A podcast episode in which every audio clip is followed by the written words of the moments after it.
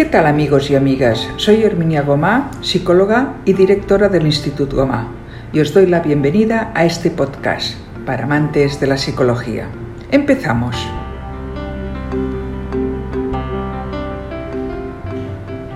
Queridos oyentes, iniciamos un nuevo programa del podcast Psicología para Vivir, solo para amantes de la psicología, solo para vosotros. Como en cada episodio, os ofrecemos una mirada psicológica para adquirir nuevos conocimientos que nos ayuden a ser más conscientes de nuestro devenir diario. ¿Cómo? De la mano de profesionales expertos en los temas que propondremos. Hoy Entender y superar el trauma psicológico. Nuestra invitada Alba Sabé, psicóloga.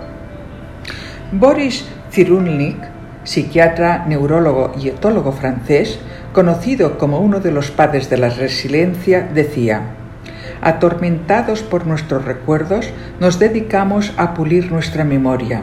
En la memoria sana, la representación de uno mismo cuenta la manera de vivir que nos permite ser felices.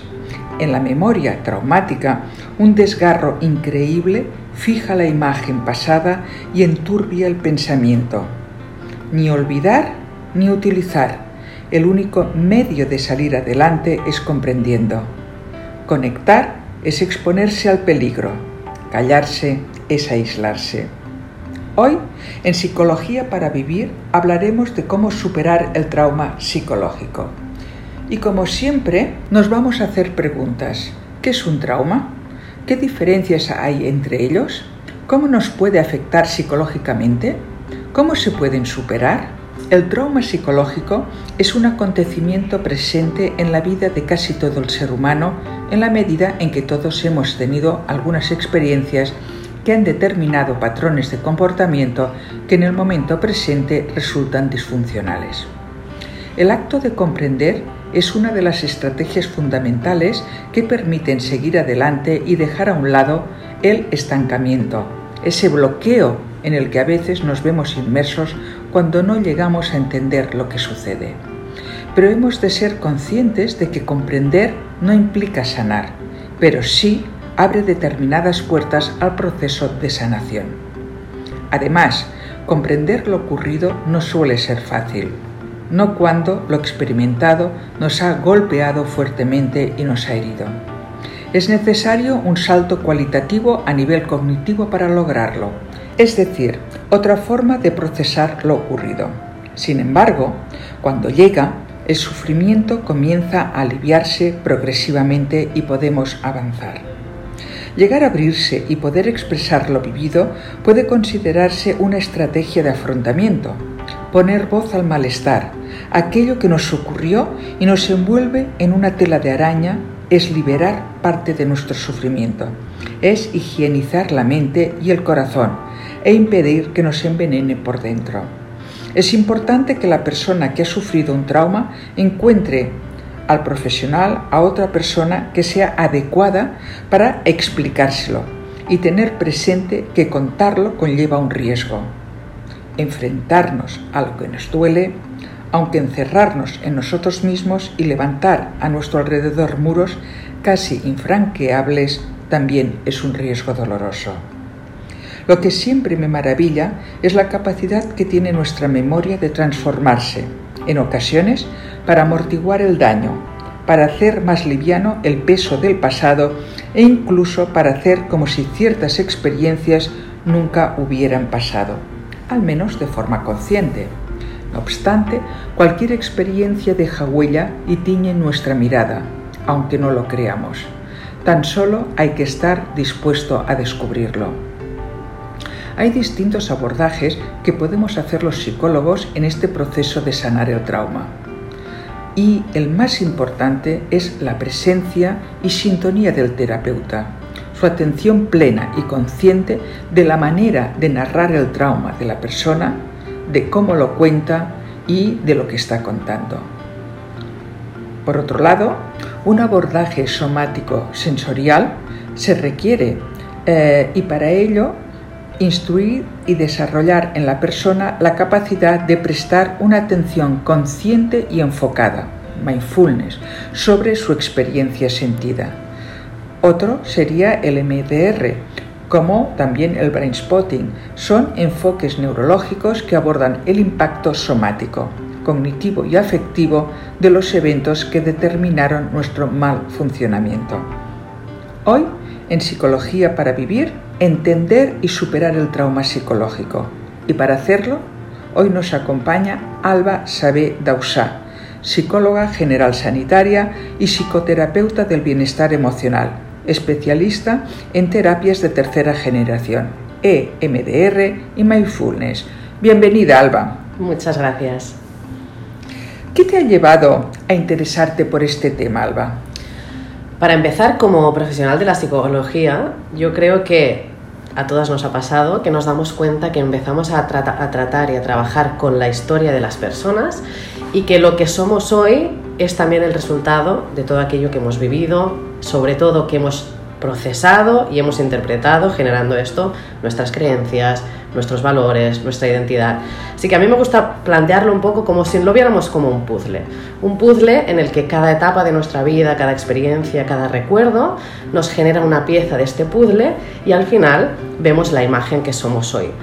Pues bien, cuando entramos en estas historias nos damos cuenta que hay personas o que podríamos decir incluso todas las personas, tenemos momentos en que hay alguna pieza que nos falla, hay alguna pieza que está rota, hay alguna pieza que, que, no encaja con el entorno, con las otras piezas, y entonces ahí cuando le ponemos la mirada nos damos cuenta que muchas veces estas piezas están dañadas por una experiencia traumática.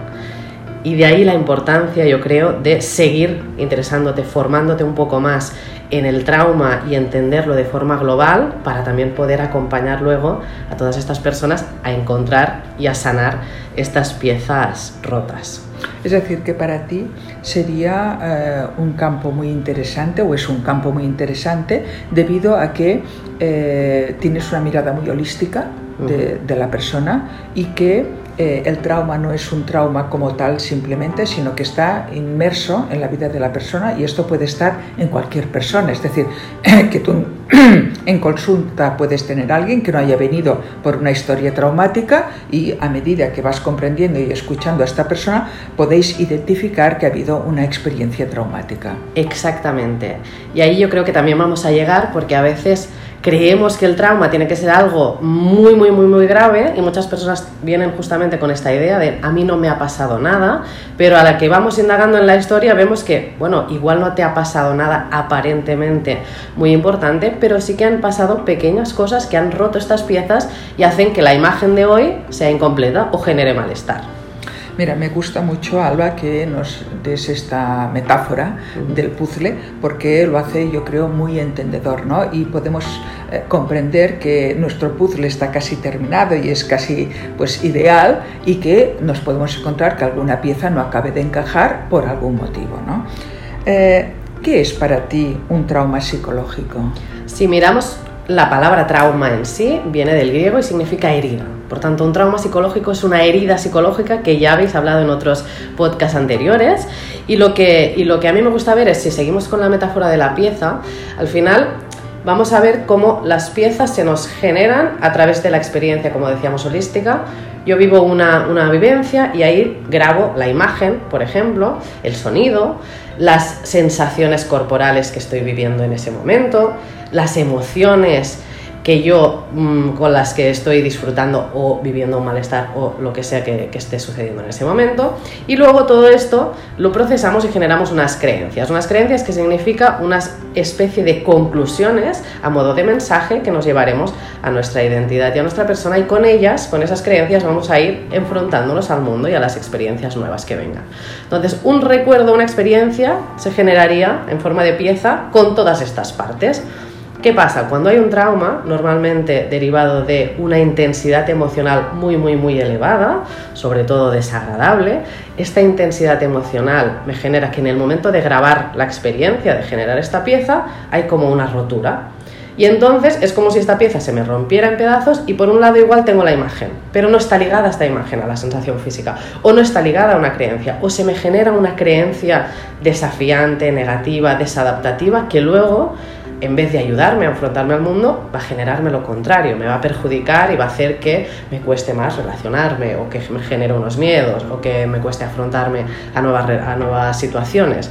Entonces, eso es lo que entenderemos como trauma. Esa experiencia o recuerdo que en el momento natural de procesar se ha roto por esta intensidad emocional y no hemos podido generar el paquete completo, ¿no? Esta pieza que no se encaje con la historia, sino que se me ha quedado ahí como con piezas sueltas.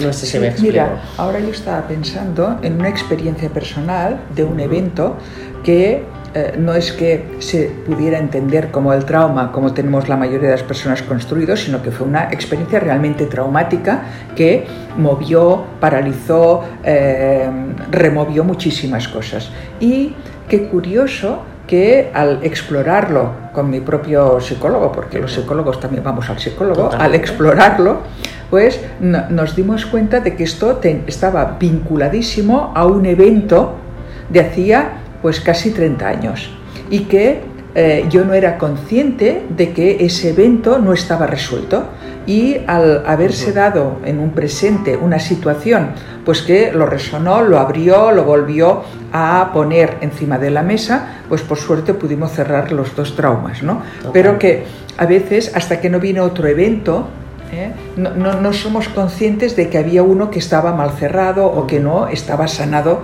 del todo. Y qué bien que comentes esto también, porque a veces las personas nos vienen con una situación, por ejemplo, de mucha ansiedad o con una sensación corporal muy fuerte y te dicen, es que esto no lo puedo ligar con nada porque nunca me ha pasado nada igual. Porque a veces, y es muy importante que nos demos cuenta que la experiencia, la situación que me desencadena el trauma, no tiene por qué ser la misma, pero igual las sensaciones o las emociones o la creencia que hay debajo, por ejemplo, de no tengo el control, no me puedo defender, el mundo es malo para mí, los hombres hacen daño, lo que sea, la creencia que yo desarrollo, sí que se me reactiva en otro momento que no tiene nada que ver, que la experiencia es totalmente distinta, pero en el fondo está conectado por este trocito de pieza que se nos ha quedado por ahí volando en la mente y hasta que no encontramos esta pieza, no encontramos la otra experiencia y no, como bien decías, no podemos sanar ese trauma antiguo, tampoco podremos reencajarlo en la persona que somos hoy. Claro, y en este caso el hecho de ver con qué lo había conectado fue muy interesante porque me ayudó a sanar la situación actual que yo eh, en un principio no la había visto, no había visto la correlación y no había podido ver eh, el vínculo y cómo sanarlo. Es decir, que eh, es muy interesante el, abrirnos a, esta experiencia de narrar, de contar, como decía antes, pues con alguien que sea una persona que, de tu confianza, que sepa cómo manejar estas situaciones y de esta manera pues podemos sanar cosas que están en nuestra vida. Eh, ¿Qué tipo de situaciones pueden llevar al trauma, Alba? Como decíamos ahora muy bien, ¿no? A veces asociamos el trauma a grandes acontecimientos como pueden ser situaciones de catástrofes naturales, un tsunami. Ahora hemos vivido huracanes o a guerras, que también estamos al orden del día ahora con toda la situación de Ucrania, por, ejemplo, o a abusos, violaciones, situaciones que vemos como de muchísima gravedad y que aparentemente todo el mundo compartirá que esto puede ser un trauma. Pero ¿qué pasa? Que lo que no vemos o lo que no tenemos tan en cuenta son todas aquellas situaciones que nosotros le llamamos con la T minúscula, esos que decía ahora, sean los traumas con T mayúscula, los que son fáciles de identificar, pero por, otro lado tenemos las situaciones con, T minúscula, que son los rechazos, las situaciones de traumas relacionales en el desapego, las humillaciones, por ejemplo, las, eh, sensaciones que hemos tenido de pequeños o de, adolescentes de haber sentido que nos ignoraban, que no somos importantes. Son pequeñas situaciones que en sí, por sí solas, a veces no las veríamos o no las detectaríamos como un acontecimiento traumático, pero que vemos que van dejando mella a nivel emocional y a nivel de creencias en esa persona, que además se van repitiendo muchas veces en el tiempo y esto genera que el trauma sea más complejo, que no una catástrofe natural que sabemos que tiene un inicio, tiene un final y la persona puede sanar más fácilmente, sobre todo el miedo de que esto vuelva a pasar, porque tienes muy pocas probabilidades de vivir dos tsunamis en tu vida. Pero por otro lado, no tienes pocas probabilidades de vivir 10 rechazos en tu vida, 10 situaciones de abandono, 10 situaciones en las que me siento perdido y sin tener el control. Y eso es muy importante que aquí pongamos también la atención y la mirada, porque son los traumas de estos que decíamos antes, que te vienen las personas diciendo, a mí no me ha pasado nada, pero que poco a poco vamos viendo cómo se han ido rompiendo piezas en la familia, en las relaciones, en las amistades, que han hecho que hoy mi autoestima, por ejemplo, se vea muy perjudicada. O que mi manera de construir las relaciones nazca desde una dependencia y no desde una libertad. O otras situaciones que podemos y que vemos muy habitualmente. Sí, ahora estabas hablando de estos traumas con T mayúscula y hemos visto pues recientemente eh, el tema del volcán eh, de Canarias que mm, eh, es una experiencia que dices tiene un inicio, tiene un final, es ahora, es actual, puedo elaborarlo, pero tengo la sensación que para cada una de estas personas la experiencia ha sido distinta. Totalmente. Y además para cada una de estas personas habrá tocado con otras experiencias traumáticas distintas, con lo cual no hay una fórmula para abordarlo eh, que sirva para todos los que pasaron la experiencia de, la guerra o la del volcán o la del tsunami, estas experiencias globales ¿no? que afectan a tantísimas personas en el mismo momento. Totalmente, y aquí es muy importante que seamos conscientes que los hechos, la situación, no es la que desencadena la gravedad luego emocional o cómo va a afectar el daño que va a causar en la persona ese trauma. Porque como bien dices, ¿no? Una persona, dos personas pueden vivir la misma situación exactamente igual, pero dependerá de sus historias, de su capacidad de resiliencia, de mm, el amor que les hayan dado en la vida. Dependerá de muchos factores individuales cómo esa experiencia traumática va a desarrollar o va a generar un daño psicológico, emocional a lo largo del tiempo y también cómo esta persona lo va a afrontar, lo va a manejar y lo que va a necesitar, por supuesto, de qué manera va a poder transitarlo y superarlo. Donde sí que es muy importante que seamos conscientes que también lo vemos en personas que te dicen, no, es que lo mío no es tan grave como, y dices, no, lo tuyo es tan grave para ti como igual otra cosa puede ser tan grave para otra persona porque depende mucho de, la situación personal y de las características de cada uno. Sí, y esto también lo oyes en, otro sentido, ¿no? Comentarios del tipo, pues a mí yo también lo pasé y a mí no me afectó. Oye, mm, eh, probablemente a ti no te afectó, y me lo creo, puede ser que te haya afectado y lo hayas negado, o Simplemente eh, lo que tú viviste, la interpretación que pudiste hacer no es la misma que ha podido hacer otra persona. No sabemos de su historia pasada como para saber cómo esto podría haberle afectado. Exacto, esta invalidación que es súper importante que nos demos cuenta porque puede generar un trauma en los demás, la sensación de siempre me están invalidando y seamos conscientes, cada experiencia es única en cada cuerpo, en cada persona. Ya está.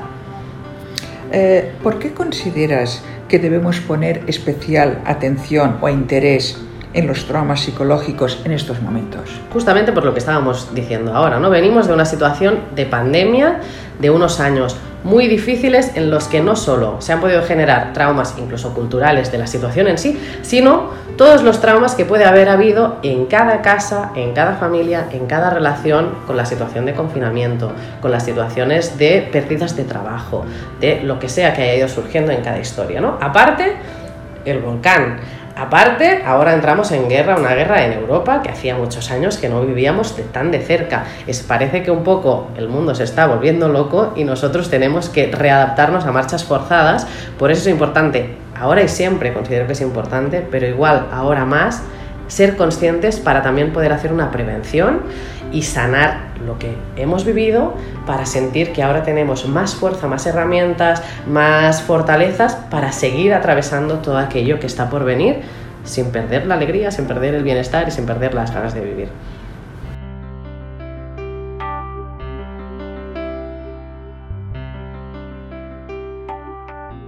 ¿Qué diferencia hay entre un trauma con T mayúscula y un trauma con T minúscula? Antes nos lo has avanzado un poquito. ¿Querrías concretar un poco más?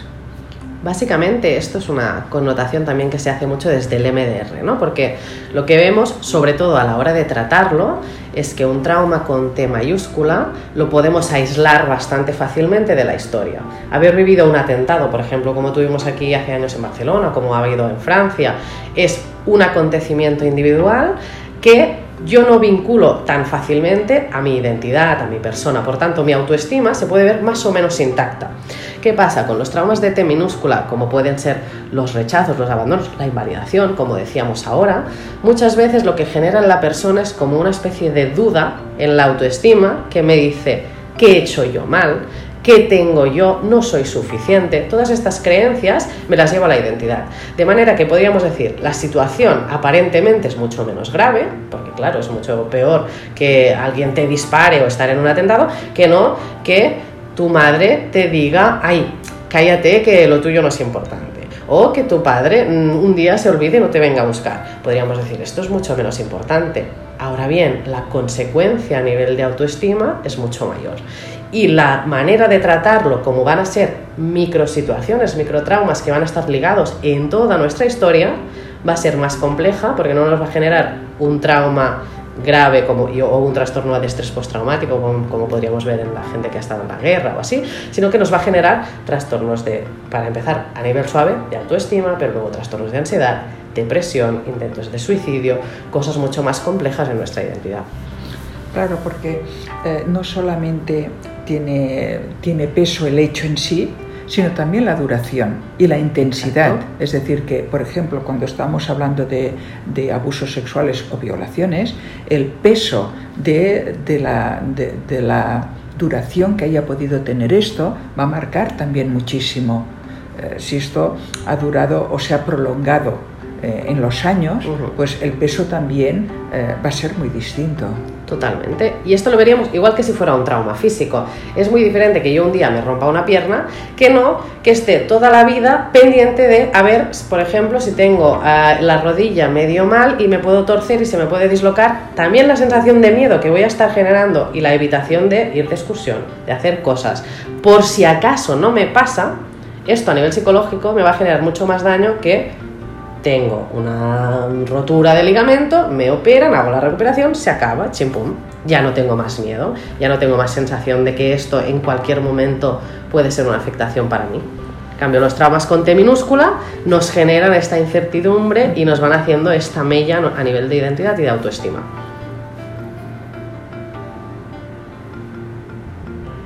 Seguimos con el tema de los traumas psicológicos. ¿De qué manera nos puede afectar psicológicamente haber vivido experiencias traumáticas? Como decíamos, nos puede afectar de muchas maneras. Si nos cogemos el DSM, que es el manual por deferencia que se utiliza en psiquiatría, en psicología, podríamos decir que todos los diagnósticos que existen pueden tener como desencadenante una experiencia traumática o varias. ¿Esto qué significa? Que desde, depende de la, igual si tienes otros desencadenantes o factores biopsicológicos que te puedan desencadenar un trastorno, incluso podríamos decir, de una bipolaridad o un trastorno de esquizofrenia, un trauma suficientemente grave, puede desencadenar o despertar una enfermedad latente que ya tenemos una predisposición. Estos serían casos muy concretos y en casos que ya tengan, como decíamos, la predisposición. Pero incluso en este lado podemos tener en cuenta que trastornos de ansiedad, de depresión, trastornos de estrés postraumático, trastornos obsesivos a causa de he vivido un trauma, luego se me junta con mi personalidad más obsesiva y entro en bucle y empiezo a hacer rituales para intentar evitar situaciones similares. Cualquier tipo de sintomatología, desde una baja autoestima hasta ataques de pánico, pueden venir desencadenadas por experiencias o situaciones traumáticas vividas.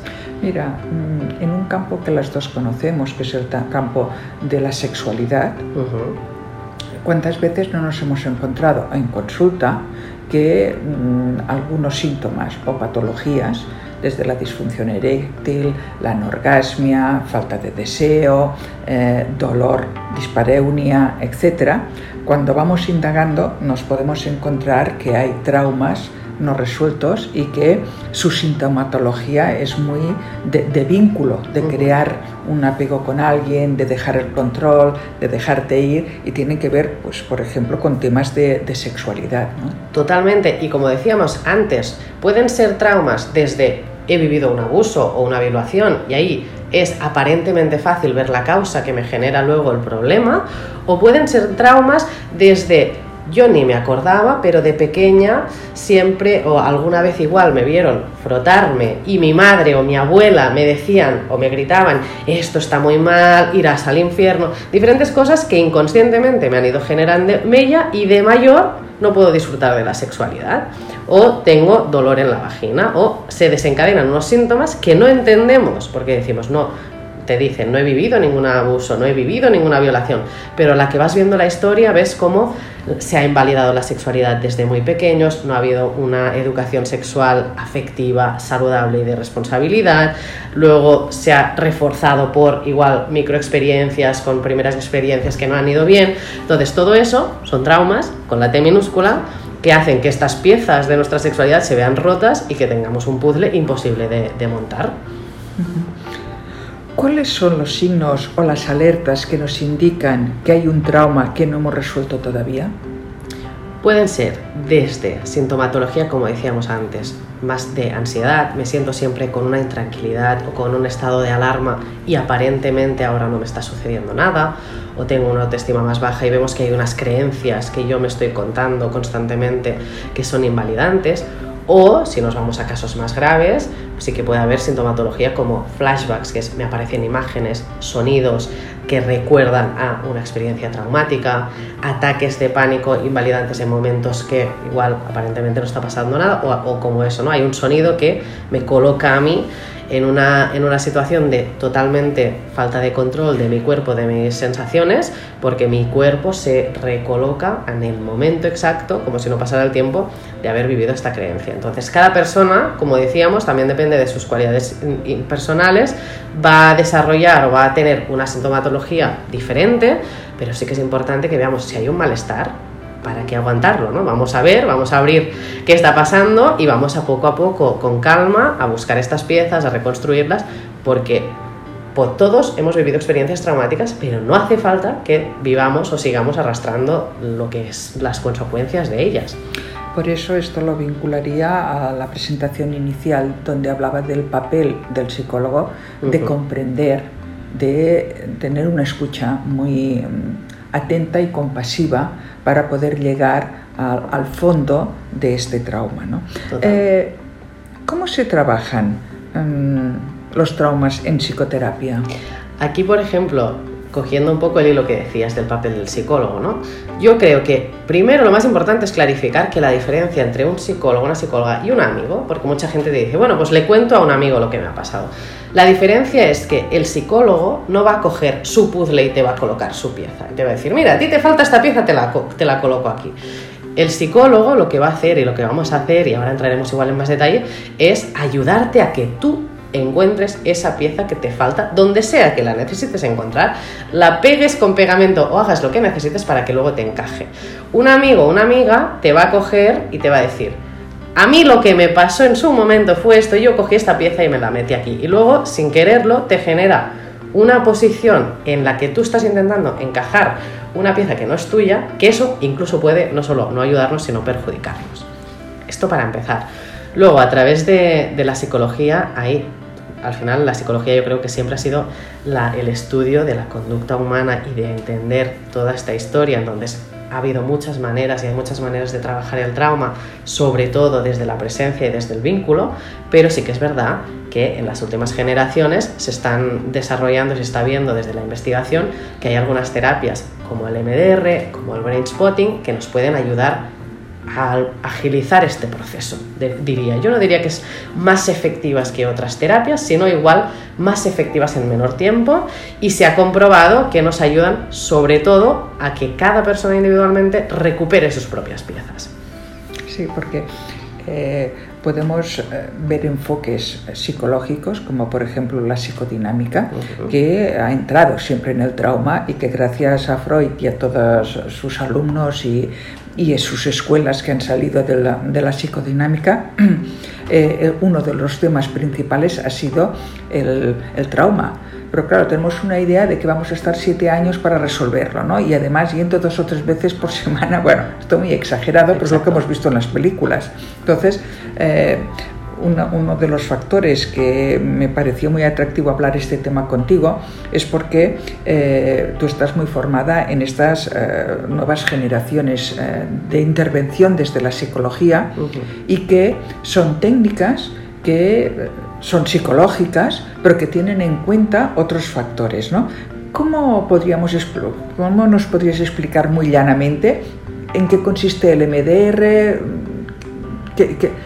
De dónde nace o cuál es su función realmente? Intentamos explicarlo muy fácilmente para que lo entendamos todos.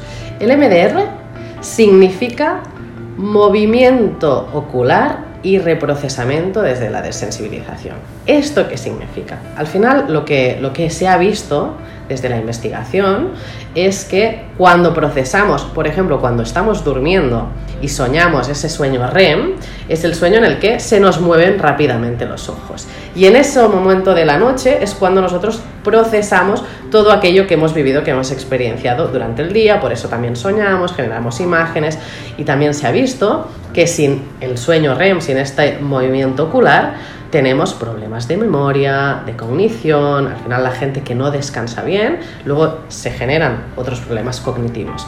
Entonces, más o menos, rápidamente para que lo entendamos, lo que, se, lo que empezaron a ver Francine Shapiro y, y otros investigadores era que si yo igual pudiera hacer este movimiento ocular voluntariamente, a lo mejor ayudaría a mi cerebro, lo estimularía, por eso se llama neuroestimulación, para facilitarle este procesamiento que ahora mismo no está haciendo, porque está en pausa, porque está en trauma. Y lo que hacemos es esto. Lo que es importante es ser conscientes que lo que hacemos es buscamos el recuerdo, como decíamos antes, igual es una imagen, igual es un sonido, igual es una sensación corporal, y ayudamos al cerebro estimulándolo a través de movimiento ocular o a través de tapping, golpecitos, esto parece muy raro pero en verdad no lo es, es simplemente ayudamos al cuerpo a que él mismo haga lo que haría de forma natural, lo que pasa que por esta intensidad emocional que decíamos al principio igual se ha quedado encallado en, en algún momento de nuestro cerebro y entonces ahí generando esta estimulación y ahora diremos, ¿no? y sobre todo buscando muy bien cuál es la, emoción que se me desencadena, cuáles son las creencias que yo he asociado a ese recuerdo. Vamos a ayudar a la persona a buscar qué creencias más adaptativas, más positivas, más agradables me gustaría colocar en, eh, contra de las que estamos teniendo viviendo más desagradables, porque al final es muy importante que seamos conscientes que a las personas no les hacemos olvidar lo que han vivido es que lo que has vivido, lo has vivido. Yo no puedo borrar tu historia y reescribirla. Yo lo que puedo hacer es coger esta historia y cambiar las conclusiones. Lo vivido, el drama, el trauma está allí, pero la persona en la que tú te has convertido puede ser distinta. La persona o las consecuencias que esto te genera a día de hoy, cómo afrontas las nuevas situaciones de la vida, puede ser desde el derrotismo, desde la no, capacidad, desde el miedo, o puede ser desde la resiliencia, desde la superación. Eso es lo que buscaremos, porque hay personas que quieren eliminar, borrar, me quiero olvidar de lo que me ha pasado, pero olvidando, sí, igual elimino la imagen, esto es lo que hacemos, la bloqueo, me disocio, pero no saco las consecuencias o las conclusiones, las creencias que me van a ayudar a luego vivir mucho mejor todo lo que me queda porque he aprendido, he generado unos aprendizajes de aquella experiencia desagradable. Entonces lo que hacemos es un poco esto. Mira, yo en el 2008 que hubo el catacrack tan bestia, eh, me encontré con muchos clientes que habían sido despedidos de un día para el otro, ¿no? Y mm, eran personas pues de una cierta edad que tenían que reinventarse, que, bueno, que, que, fue realmente una situación muy traumática, muy inesperada eh, y que generó muchísima incertidumbre. Uno de los trabajos que hacíamos era su manera de narrar los hechos, ¿no? como ahora estabas tú comentando. Al final, de lo que se trata es de que la persona pueda reescribir esta narración de lo que ocurrió desde otro lugar. Es decir, si yo empiezo hablando como una víctima, porque mira lo que me pasó, porque mira lo que me hicieron, porque mira cómo me quedé, eh, con todo esto, si tú vas a buscar, por ejemplo, un nuevo empleo, desde esta narrativa quizás no seas una persona atractiva para la organización. Entonces me encontré trabajando con muchas personas pues, que tenían ciertos cargos, que les había pasado esto y que eh, necesitaban narrarlo de otra manera, pero no podía ser impostado. Es decir, no es yo te preparo la narración actual y tú te la lees a ver si te la crees. No, es todo un proceso de acompañamiento para que tú puedas ir integrando eh, desde qué rol vas a contar y te vas a contar a ti mismo lo que ha ocurrido, poniéndote como un ser proactivo o poniéndote como un ser reactivo. Entonces entendemos que lo natural en un inicio es ponerte en un rol reactivo. Es cómo acompañamos a esta persona para que lo pueda integrar, perdonar, asumir, aceptar y narrar desde un aprendizaje, desde un agradecimiento todo lo que ha ocurrido. ¿no? Exacto, desde un empoderamiento al final, porque es una cosa que, que es muy importante y que recordamos cuando trabajamos también con MDR es todo esto que vamos a revivir ahora, tú ya lo has superado. Igual no lo has procesado, igual no has sacado el aprendizaje, pero eso no te ha matado, estás aquí, ya lo has vivido, ya lo has superado. Por tanto, vamos a ver si podemos dejar de verlo como la víctima y, verlo como el superviviente que soy ahora, qué puedo sacar de todo esto y, qué, y ver sobre todo qué me ha ayudado en todo este proceso, porque si no me ha matado, y seamos conscientes, no es tan, no es tan difícil morirse de un trauma. Es, hay personas que no pueden superar ese trauma y que o generamos esta, ¿no? un trastorno mental más severo o nos vamos a una depresión profunda hasta podemos llegar al suicidio o a la autolesión. Entonces, si realmente yo, yo llevo 10 años viviendo con, viviendo con un trauma a cuestas, es que tengo la capacidad, tengo la fortaleza, lo que pasa es que igual se me ha olvidado, no la encuentro, mm, la he perdido y no sé dónde, como, como las llaves a veces en casa. Pues nosotros vamos a ayudarte a que poco a poco, con este autoconocimiento, con diferentes herramientas, busquemos estas claves que te están faltando para que reconectes con todo ese poder, con toda esa capacidad que tú ya tienes dentro y que la, la fortalezcas o lo que necesites.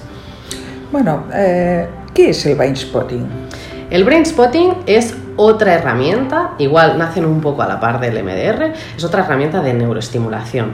El MDR es muy bilateral, el brain spotting se utilizan diferentes puntos focales. Yo no soy la persona más experta, pero sí que si os interesa también es una herramienta muy muy muy potente para ir señalando y buscando estos puntos y nos ayuden otra vez a reconstruir nuestra experiencia, nuestra narrativa. ¿Del tapping sabes alguna cosa que nos pudieras informar? Del tapping, lo mismo. Al final, el tapping es una, es una estimulación. Estamos hablando de terapias somáticas y somático-experienciales. Lo importante, sobre todo, también es saber dónde se forman los profesionales, porque dentro de esto luego aparecen muchas pseudoterapias que conocemos, que también nos hemos encontrado con personas que luego llegan retraumatizadas o llegan con traumas abiertas, con las heridas mm, abiertas en canal que no han sabido, no han podido cerrar y esto es importante que seamos conscientes y prudentes de cómo lo hacemos y con quién lo hacemos. ¿no? Entonces el tapping es otra, otra terapia que nos puede ayudar a facilitar sobre todo a expresarse al cuerpo, a sacar aquellas memorias más corporales que llevan grabadas y que eso luego nos ayuda a reprocesar o a, o a entender cosas que igual se nos habían quedado allí y que no habíamos acabado de, entender. Pero como decimos siempre, prudencia y entender a qué profesionales vamos y, sobre todo si pueden ser pues, profesionales de la psicología. A un nivel, bueno, yo te agradezco muchísimo todo esto que nos estás explicando. Eh, entiendo que todo esto son técnicas que pueden apoyar, pero que al final está toda esta reconstrucción, toda esta comprensión, todo este acompañamiento eh, en esta investigación eh, de la persona. ¿no?